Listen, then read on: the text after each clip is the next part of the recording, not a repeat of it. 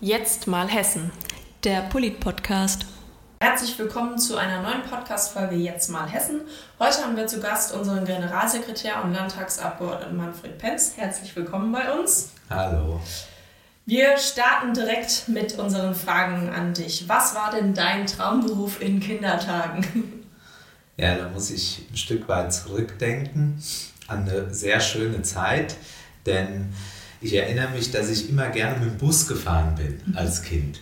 Ähm, einmal bin ich mit meiner Mutter oft in die Stadt gefahren, nach Darmstadt und konnte mir dann auch irgendwas aussuchen und dann natürlich, wenn wir Ausflüge gemacht haben, was es mit dem Kindergarten oder in der Grundschule, die erste Klassenfahrt und ich fand es immer schön, rauszukommen. Ich fand es auch schön, einfach mal was anderes zu sehen und diese in Anführungszeichen ja neue Welt zu sehen.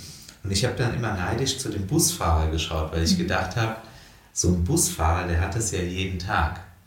Und Ja. deswegen habe ich damals als Kind gesagt, ah, ich würde gerne Busfahrer werden Okay. damit ich jeden Tag irgendwo anders hinkomme und mir was anschauen kann und dann irgendwo zelten kann und dann aber auch wieder zurück kann. So habe ich mir das vorgestellt. Was daraus geworden ist, Sehen wir Wissen Sie ja jetzt, Ja, ne? ja, auf jeden Fall. Aber auch spannend. Also Busfahrer hatten wir bisher noch keine hier, die sich das mal gewünscht haben. Wir hatten schon Fahrer und Polizisten und Anwälte, aber Busfahrer waren noch nicht dabei. Ja, wie hat denn deine politische Karriere angefangen? Ganz klassisch in der JU und dann CDU und langsam hochgearbeitet sozusagen im politischen Engagement oder wie hast du da gestartet? also was heißt eigentlich Karriere? Ich habe das nie als Karriere ähm, wahrgenommen, sondern eben ein Weg, den man irgendwann geht. Und das ist entstanden in der Schule, weil wir äh, Klassensprecherwahlen hatten und dann auch mal darüber gesprochen haben, wer denn so, welche Partei für was steht. Und ähm, ja, da habe ich dann irgendwann mich engagiert äh, bei der Jungen Union, mh, weil das in Dieburg bei uns die aktivsten waren. Und daraus ist dann einfach entstanden, wenn man mal dabei ist, dann möchte man was bewegen, dann ähm, geht es weiter und irgendwann fragt dich einer, möchtest du dann für irgendein Amt kandidieren? Und so bin ich dann irgendwann auf die Liste gekommen für die Gemeindevertretung in Großzimmern, obwohl ich in Dieburg in der Jungen Union dann war. Mm, Aber es war nicht so, dass ich gesagt hätte, ähm, das war immer mein Traum. Also das kann ich nicht sagen. Ich bin da irgendwie reingekommen durch die Schule ja, und dann ging es halt weiter. Sehr schön. Ja, du sagst immer, du hast eine große Verbundenheit zu deiner Heimatstadt Großzimmern und besonders natürlich die Zimmerner Kerb. Was macht denn die so besonders? Ja, das ist, ist einfach, das ist Heimat. Zimmerkerb ist Heimat, so wie für andere Leute Fastnacht und andere Festivitäten. Äh, einfach das Daheimsein, mit den Leuten zusammen sein. Manche sieht man das ganze Jahr nicht und auf einmal kommt das Kerbwochenende im, immer im August, also auch schön warm. Und dann trifft man sich, ob das an der Theke ist, ob das beim Umzug ist, ob das abends ist und man tanzt zusammen auf der Tanzfläche. Ähm, Das ist einfach für mich Heimat, Gemeinschaft und auch Stimmung. Und deswegen freue ich mich jedes Jahr auf Kerb und freue mich auch dieses Jahr wieder auf Kerb. Das glaube ich. Was ist denn die größte Herausforderung in deinem Beruf? Hm, da gibt es ganz viele Herausforderungen, aber ich glaube, ein Punkt ist mir ja die letzten Jahre besonders bewusst geworden.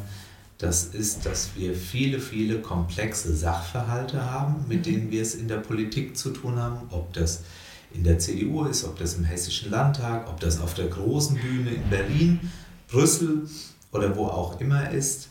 Und ähm, ich habe mir zur Aufgabe gemacht und habe das auch ein Stück weit von meinem ehemaligen Chef, von Volker Bouffier, gelernt, äh, komplexe Sachverhalte ähm, runterzubrechen auf die Situation des einzelnen Menschen. Und das ist, glaube ich, eine der wichtigsten Aufgaben eines Politikers, zu erklären, was da so komplex ist, es selbst auch mal zu durchdringen, um dann die Auswirkungen auch vor Ort ähm, ja nicht nur zu erklären, sondern zu gestalten.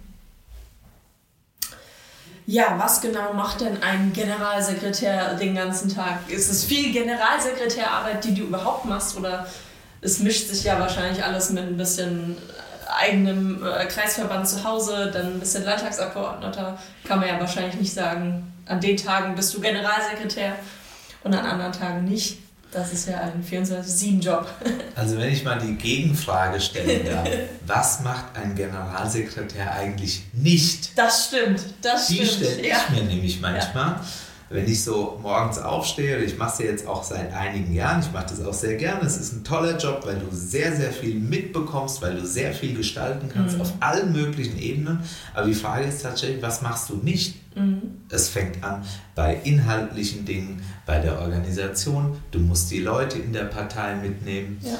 Ähm, du musst sie ein Stück weit betreuen. Also es ist alles, alles, alles im Portfolio und das macht es auch so spannend. Mhm und vor allen Dingen auch, dass du viele Dinge auch selbst gestalten kannst und einfach voranbringen kannst. Deine Meinung, die du mitgenommen hast aus vielen Gesprächen, die kannst du an entscheidender Stelle auch ähm, ja, wirken lassen. Und deswegen ist es einfach ein Job, den man nicht mit zwei Worten als Jobbeschreibung mhm. ähm, beschreiben könnte. Ja. Ja, dadurch hast du ja einen sehr, sehr vollen Terminkalender. Kannst du dich dann überhaupt noch zu Hause richtig entspannen? Gibt es da irgendwas, wo du sagst, ja, das mache ich dann, um abends einfach mal runterzukommen? Mhm. Also ich lese gern. Die letzten Jahre lese ich gerne. Und mhm. zwar am liebsten irgendwas, was nichts mit Politik zu tun hat. Mhm. Einen seichten Krimi oder sowas. Ähm, am liebsten diese Krimis von Hercule Poirot, mhm. ähm, die ich sehr, sehr gerne lese. Oder ja, viele andere Dinge, was mir so unter, unter die Nase kommt. Und da kann ich mich auch runterfahren. Und ich bin natürlich auch gern draußen im Garten, mhm. mal im Wald, einfach rausgehen, laufen und mit den Kindern was machen. Das macht den Kopf frei und das ist einfach schön. Ja, auf jeden Fall. Ja, du hast ja eben schon ein bisschen angedeutet, da bleibt ab und zu ja noch ein bisschen Zeit für Familie und Freunde. Gibt es Hobbys oder ist wirklich für dich auch mal so ein Buch lesen dann schon eher das einzige Hobby, was momentan so ein bisschen bleibt? Gerade jetzt auch ja, Landtagswahl, ja. da bleibt sowieso kaum Zeit. Ich war ja früher Fußballschiedsrichter und war sportlich ah. wirklich sehr aktiv. Ich habe auch Handball gespielt und habe das auch sehr gerne gemacht. Mhm. Aber dafür ist halt keine Zeit und das muss man mhm. ganz offen sagen. Ich würde sehr gerne öfter mal noch mal ein bisschen zum Training oder so ein bisschen zum Kicken gehen. Mhm. Aber die Zeit ist momentan nicht da. Vielleicht ist es irgendwann auch mal anders. Ähm, aber momentan muss ich mit Büchern lesen und sonstigen Dingen zufrieden, äh, zufrieden sein. ja, sehr schön. Ja, was ist denn die größte politische Herausforderung, vor der wir stehen, deiner Meinung nach? Es gibt so viele. Aber ich greife jetzt einfach mal mhm. einen Punkt raus. Das ist das Thema Sicherheit im Großen und Ganzen. Wir ja. müssen uns in Hessen und wahrscheinlich in der ganzen Welt darum kümmern, dass die Menschen sich wieder sicher fühlen. Und es hat nicht nur mit Polizeipräsenz zu tun, das hat mit Gesundheit zu tun, das hat, ähm, da wisst ihr, da bin ich sehr dran, mit Krebsforschung zu ja. tun. Wir haben in Hessen äh, mittlerweile mit vielen, vielen Institutionen sind wir ganz, ganz weit vorne. Das Georg Speyer Haus in Frankfurt, wir haben die GSI in Darmstadt, mhm. äh, BioNTech in Marburg. Und ähm, diese Unternehmen und Institutionen sind kurz vor Durchbrüchen. Und da glaube ich, muss Politik auch alles tun dafür, dass wir diese Volkskrankheit ähm, in den Griff kriegen, dass wir sie bekämpfen. Und das ist eine der ganz großen Herausforderungen mhm. aus meiner Sicht. Hast du denn ein besonderes Ziel für Hessen, was du gerne weiterhin erreichen möchtest? Ich meine, du hast ja schon viel mitgewirkt äh, in der Regierung, aber gibt es noch was Besonderes? Also ich glaube, Hessen steht gut da, aber wir müssen alles dafür tun, dass sich die Menschen auch in den nächsten Jahren in Hessen wohlfühlen. Mhm. Und das ist das Allerwichtigste. Dazu gehört, die Wirtschaft muss funktionieren. Frankfurt, äh, der Flughafen, wir müssen gucken, dass die Unternehmen gerne in Hessen bleiben, dass sie sich auch vor allen Dingen Start-up-Unternehmen entwickeln können, so dass die Menschen gerne in Hessen leben. Ich habe das Gefühl, das ist schon so, aber es ist jeden Tag eine Arbeit, dass es auch in Zukunft so bleibt. Ja, das stimmt. Wir haben es ja vorhin schon mal angesprochen mit der Zimmerner Kerb. Gibt es noch was, was besonders ist an deinem Wahlkreis, außer der Zimmerner Kerb? Also mein, ich fühle mich total wohl in meinem Wahlkreis. Es ist auch meine Heimat insgesamt.